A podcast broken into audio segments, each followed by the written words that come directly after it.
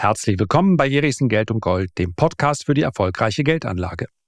Es geht wieder los. Die großen und kleinen Investmentbanken verschicken ihre Jahresausblicke. Einige sind reichlich unspannend. Die Top 10 Trades aus Sicht der Bank of America, die haben es aber durchaus in sich und deswegen möchte ich die heute gerne für euch besprechen. Legen wir los. So, gleich zu Beginn nochmal die wichtige Feststellung. Hier geht es um die Top 10 Trades der Bank of America für das Jahr 2024, nicht um meine persönliche Erwartungshaltung. Es gibt wirklich langweilige Jahresausblicke. Man kann ja niemanden einen Vorwurf daraus stricken, dass er der Meinung ist, auch im Jahr 2024 werden die Magnificent Seven, also die großen Tech-Konzerne, die auch in diesem Jahr für Rendite gesorgt haben, die werden auch im Jahr 2024 den Markt wieder anführen. Wenn nun mal die Research-Abteilung eines Hauses dieser Meinung ist, dann soll sie die selbstverständlich auch kundtun. Es ist ja nicht die Aufgabe dieser Analysten besonders spannende Jahresausblicke, sondern möglichst besonders zutreffende Jahresausblicke zu versenden. Die Erwartungshaltung der Bank of America, die geht aber ein bisschen gegen den Common Sense, also die allgemeine Erwartungshaltung, und das macht es natürlich spannend. An dieser Stelle ebenfalls der Hinweis, dass ich meine persönliche Erwartungshaltung, wie sich Bitcoin, Gold, Aktien, wie sich also die verschiedenen Assetklassen im Jahr 2024 entwickeln werden, ja, die wollte ich so ganz in Ruhe um die Feiertage herum aufnehmen und dann über den Jahreswechsel, vielleicht auch schon kurz davor. Also Heiligabend wird wahrscheinlich keine Folge kommen. Ich weiß nicht mal, auf welchen Wochentag das fällt. Also meine Sendetermine sind ja Dienstag und Donnerstag. Aber selbstverständlich möchte ich euch nicht im Unklaren darüber lassen. Ich habe eine regelrechte Freude daran, auch ganz konkrete Aussagen zu tätigen. Und daran lasse ich mich natürlich auch später messen. Macht ja viel mehr Spaß, als wenn man darauf hinweist, dass Aktien langfristig eine gute Rendite bieten. Das ist so. Aber so richtig die Würze kommt ja erst rein, wenn man so ein bisschen sich traut, auch einen Zeitstempel dran zu setzen. Dass Aktien langfristig gut laufen, das wissen wir. Deswegen sind die meisten von uns auch investiert. Aber den einen oder anderen mag es ja auch interessieren, was vielleicht in den nächsten zwölf Monaten ganz konkret passiert. Also, wenn ihr Lust drauf habt, dann freue ich mich, wenn ihr diesen Podcast abonniert und dann bekommt man meines Wissens auf den meisten Plattformen auch einen Hinweis, wenn die nächste Folge hochgeladen ist. Herzlichen Dank, das Jahr 2023 und insbesondere euer Feedback hat mir viel Spaß gemacht. Aber bevor wir hier jetzt schon die Feuerzangenbowle feiern und einen Jahresrückblick machen, schauen wir auf das, was die Bank of America erwartet. Zuerst mal schauen wir auf einige Assetklassen und die Expected Returns, also die Rendite, die auf Jahressicht, aus Sicht der, von der Bank of America, sage ich jetzt noch einmal mit dazu, entstehen könnte. And the winner is, das tut mir ehrlicherweise ein bisschen weh, weil ich natürlich mich immer freue, wenn ich nicht unbedingt in der Masse mitschwimme, aber die Bank of America ist ja nicht die Masse. Und wir können es sehen, dass große Investoren derzeit noch nicht auf breiter Front in Öl investiert sind oder in Ölaktien. Das ist aber der Gewinner aus Sicht der Bank of America. Expected Return 11 bis 13 Prozent. Auf Platz 2 und 3 und 4 liegen Bonds unterschiedlicher Laufzeiten. Insbesondere geht es hier um amerikanische Staatsanleihen. Kurze Laufzeiten sind mit drin, lange Laufzeiten sind mit drin. Und die erwarteten Renditen liegen hier bei 8 bis 9 Prozent, beziehungsweise 6 bis 7 Prozent, wenn wir die Schatzanleihen nehmen, also die Zehnjährigen in dem Fall. 2, 3 und 4. Man kann sagen, hier ist jemand von Zinssenkungen ziemlich überzeugt. Das ist wahrscheinlich auch der Grund, warum die Bank of America für die nächsten Wochen, das ist aber eine andere Studie gewesen, davon ausgeht, ja, ich meine, so bis Ende erstes Quartal, dass der SP 500 bis auf 5000 Punkte steigen könnte. Das ist also ein ziemlich bullischer Ansatz. Der spiegelt sich hier natürlich wieder. Wenn die Renditen der Anleihen sinken, dann steigen die Kurse und dementsprechend ist damit zu rechnen, dass es Entspannung gibt auf der Zinsfront. Das ist positiv für Aktien. Das wird dann aber ganz besonders positiv sein für Anleihen. Auf Platz Nummer 5 da gebe ich ganz offen zu, da frage ich mich, wie das zusammenpasst, ist Cash. Sie sagen nämlich, Cash könnte 4 bis 5 Prozent liefern. Und das wiederum steht natürlich ein bisschen im Widerspruch zu fallenden Zinsen, aber ich gebe hier nur wahrheitsgemäß wieder, was drinsteht. Ja. Man darf das auch nicht vergessen, dass hier oft so ein gewisser ähm, Active Alpha Ansatz ist. Das heißt also, nicht alle dieser Prognosen müssen aufgehen, sondern unter dem Strich, wenn man aus Sicht der Bank of America sie alle umsetzt, dann wird man eine gute Durchschnittsrendite erzielen. Auch die Bank of America weiß also, dass nicht jede einzelne Prognose so stimmen kann und vielleicht auch nicht zusammenpasst. Aber das ist das, was Sie hier in Ihren Top 10 auflisten. Wir kommen gleich noch zu den Top 10 Trades. Da stehen dann natürlich ganz konkret auch dahinter ähm, Aktien beziehungsweise welche Art von Aktien und so weiter. Es geht erstmal nur um die Assetklassen. Dann für Global Equities, Riesenunterschied. Global Equities ist nicht gleichzusetzen mit den US Equities. Für Global Equities das könnte man vielleicht mit einem gleichgewichteten MSCI World ähm, umsetzen, wenn man das denn wollte. Ist die Renditeerwartung aber auch nur 2 bis 4 Prozent. Das heißt, insgesamt sehen Sie für den globalen Aktienmarkt ein eher schwaches Jahr. Auf Platz Nummer 9, da werden viele enttäuscht sein. Naja, es ist eine Prognose, also es kann ja auch anders kommen. Äh, Gold bei 1 bis 3 Prozent.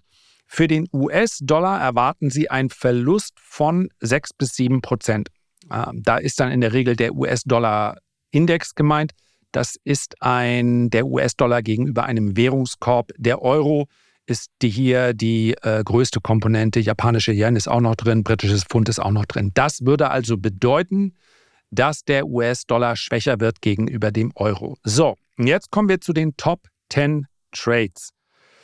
Und ich habe mir wirklich ein bisschen an den Kopf gefasst und habe gesagt, okay, man kann natürlich antizyklisch sein, aber das ist schon sehr antizyklisch. Aber Top 10 Trades, wobei ich nicht aus der Studie entnehmen kann, ob Nummer 1 der attraktivste ist oder ob es schlicht nur eine Aufzählung ist. Das wäre natürlich nochmal ein Unterschied, wenn man sagt, bei Top Trade Nummer 1 haben wir die höchste Gewissheit. So lese ich das aber nicht, sondern es ist einfach in Listenform dargestellt. Und auf 1, 2, 3, 4, 5 finden sich, naja, wenn man erwartet, dass Bonds, also Anleihen im Kurs steigen, dann sind das auch die Top 10 Trades beziehungsweise die Top 5 aus den Top 10. Hier geht es um High Yield Bonds, äh, dann geht es um amerikanische Staatsanleihen im Allgemeinen, auch Euro Bonds sind mit dabei, Zero Bonds sind mit dabei. Also der Anleihemarkt wird aus Sicht der Bank of America haussieren. Die Zinsen werden sinken, die Anleihenkurse werden steigen, dementsprechend die Renditen sinken. Auf Platz Nummer 6 ist Long Japanese Yen. Das würde also bedeuten, wenn der japanische Yen aufwertet, das passt zu der Erwartung zu dem Dollar, die wir eben angesprochen haben, dann würde das bedeuten, dass beispielsweise das Währungsverhältnis US-Dollar zum japanischen Yen sinkt. Der Dollar also schwächer wird, der japanische Yen dementsprechend aufwertet. Auf Platz Nummer 7 Long Emerging Markets Asset. Assets. Das ist relativ klar denn wann immer der Dollar zur Schwäche neigt, dann ist das tendenziell positiv mit einer sehr, sehr, sehr hohen Korrelation für Emerging Markets.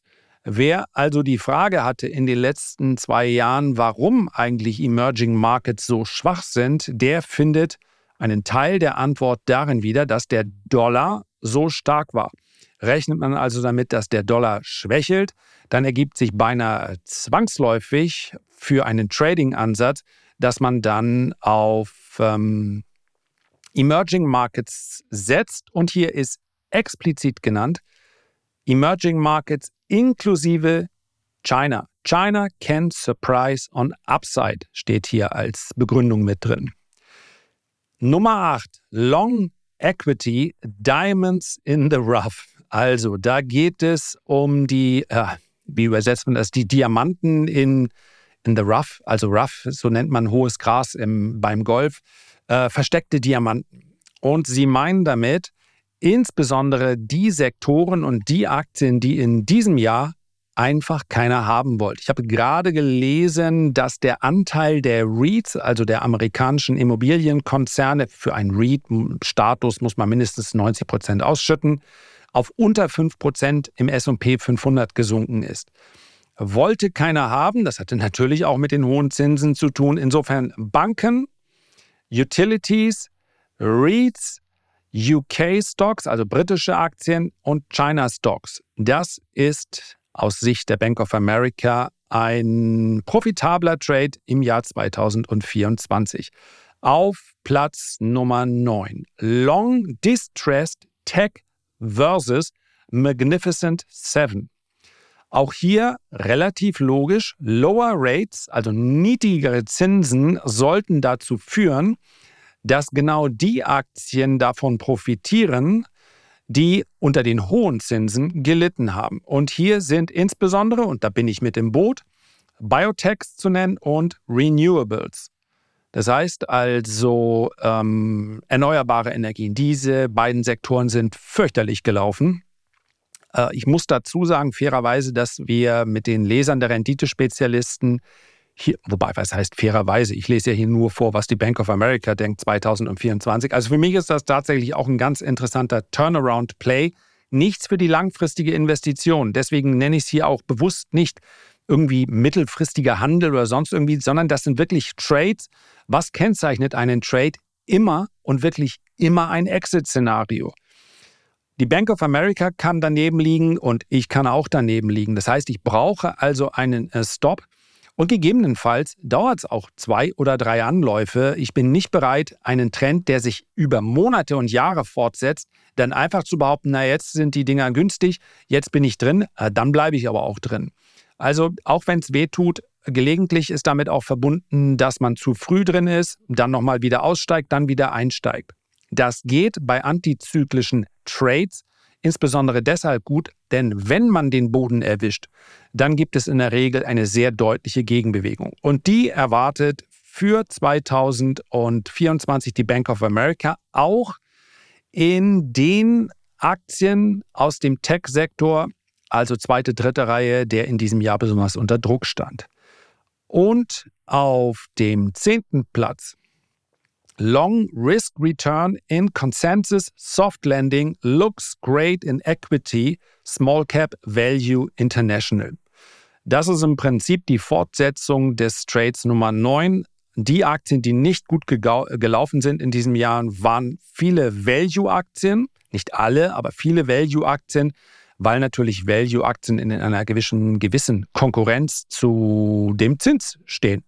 Ja, wenn jemand für zwölf Monate die meisten Investoren werden länger drin sein und dann auch von steigenden Dividenden profitieren. Aber auf zwölf Monatssicht sind natürlich gute Value-Aktien, bekommt man immer noch keine Dividendenrendite. Und ich meine hier wirklich Qualitätsunternehmen. Dass es das ein oder andere Unternehmen gibt, welches eine Dividendenrendite größer 5% hat, das ist klar. Aber schaut man sich die großen Dividendenplayer an, dann bieten die momentan ziemlich sichere drei bis viereinhalb Prozent. Die allerbesten auch etwas weniger, weil die natürlich am häufigsten gekauft werden. Aber diese drei bis viereinhalb Prozent standen natürlich in diesem Jahr zu einer Konkurrenz in den USA zu den fünf Prozent, die ich sowieso fix bekommen habe. Deswegen sind die Value-Aktien nicht wirklich mitgelaufen. Small Cap ist fast so billig wie nie, insofern auch ein ganz klarer antizyklischer Ansatz. Und International das kann man natürlich aus Sicht der Amerikaner ist quasi alles international, was nicht amerikanisch ist. Ist aber auch ein interessanter Ansatz, denn was ist denn wirklich gut gelaufen? Die Magnificent Seven sind extrem gut gelaufen. Der Rest aller Werte ist okay gelaufen, wenn wir auf die US-Werte schauen. Ja, der S&P 500 ohne die Magnificent Seven hat dieses Jahr auch nicht viel geleistet, aber internationale Aktien sind eben auch nicht aus dem Quark gekommen. Und von daher ist auch das eine antizyklische Wette, ein antizyklischer Trading-Ansatz, aber kein uninteressanter. So, das waren sie, Top 10. Und wie gesagt, wer Lust hat auf meinen Jahresausblick, beziehungsweise ich werde es dann verteilen auf die Asset-Klasse, da freue ich mich dann über ein Abo. Bank of America, Top Trades 24. Das waren sie. Herzlichen Dank für deine Aufmerksamkeit. Ich freue mich, wenn wir uns beim nächsten Mal gesund und munter wiederhören. Bis dahin alles Gute, dein Lars.